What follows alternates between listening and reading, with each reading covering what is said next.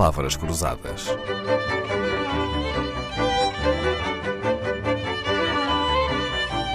Porque quase tudo é uma questão de semântica.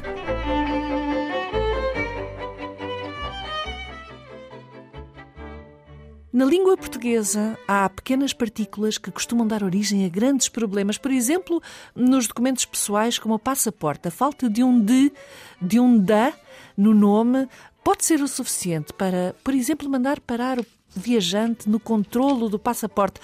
Estas preposições podem também levar-nos a caminhos errados se procurarmos uma localidade no mapa ou no GPS ou numa aplicação qualquer.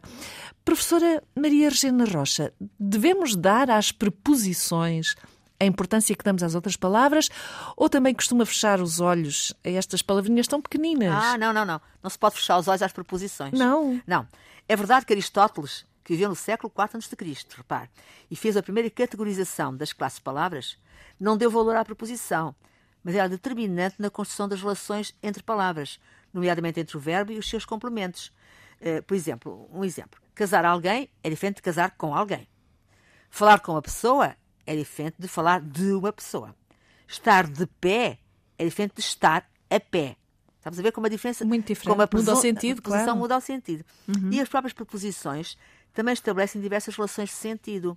Por exemplo, a preposição de pode traduzir diversas relações. Uh, a de posse, a pasta da Manuela.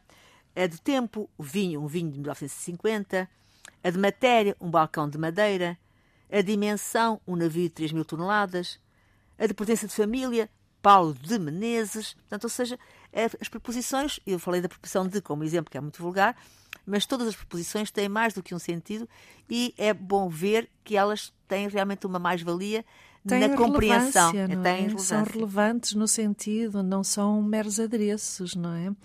Bom, uma coisa que falando em preposições, não nos costuma soar muito bem. É quando os naturais de uma localidade protestam até e nos obrigam a dizer de forma correta o nome dessa localidade por causa da preposição. Por exemplo, Costa da Caparica sai-nos muito mais facilmente do que o correto, que é Costa de Caparica. Póvoa do Varzim também nos parece mais natural do que Póvoa de Varzim.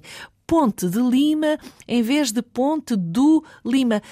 Professora Maria Regina Rocha, devemos esforçar-nos por seguir a designação original ou podemos argumentar com a evolução da língua para facilitar o discurso?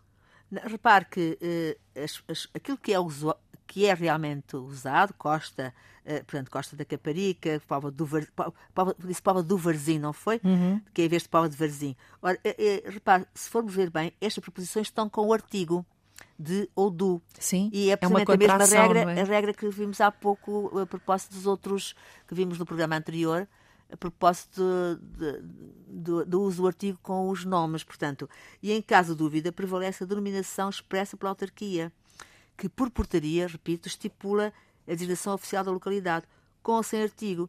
E essa é a denominação a utilizar. E repare, a questão, quando nós começamos a usar a denominação, que é consensualmente, repare, isto é uma questão de eu ia dizer de convenção, se formos a ver bem. Porque não temos aqui uma regra linguística que exija uma ou outra. E é algo que tem que ver com a, a própria identidade da localidade, que se é registada de uma determinada forma ao longo de anos ou de séculos, essa forma vai prevalecer, independentemente da regra que os gramáticos possam encontrar.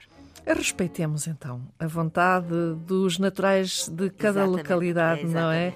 E, tratando as cidades ou as regiões como eles desejam e como está consagrada. A professora Maria Regina Rocha acaba de receber uma homenagem pelos 50 anos de ensino e também de defesa da excelência na escola, a começar pela sua, onde dá aulas há 30 anos, a Escola Secundária José Falcão em Coimbra.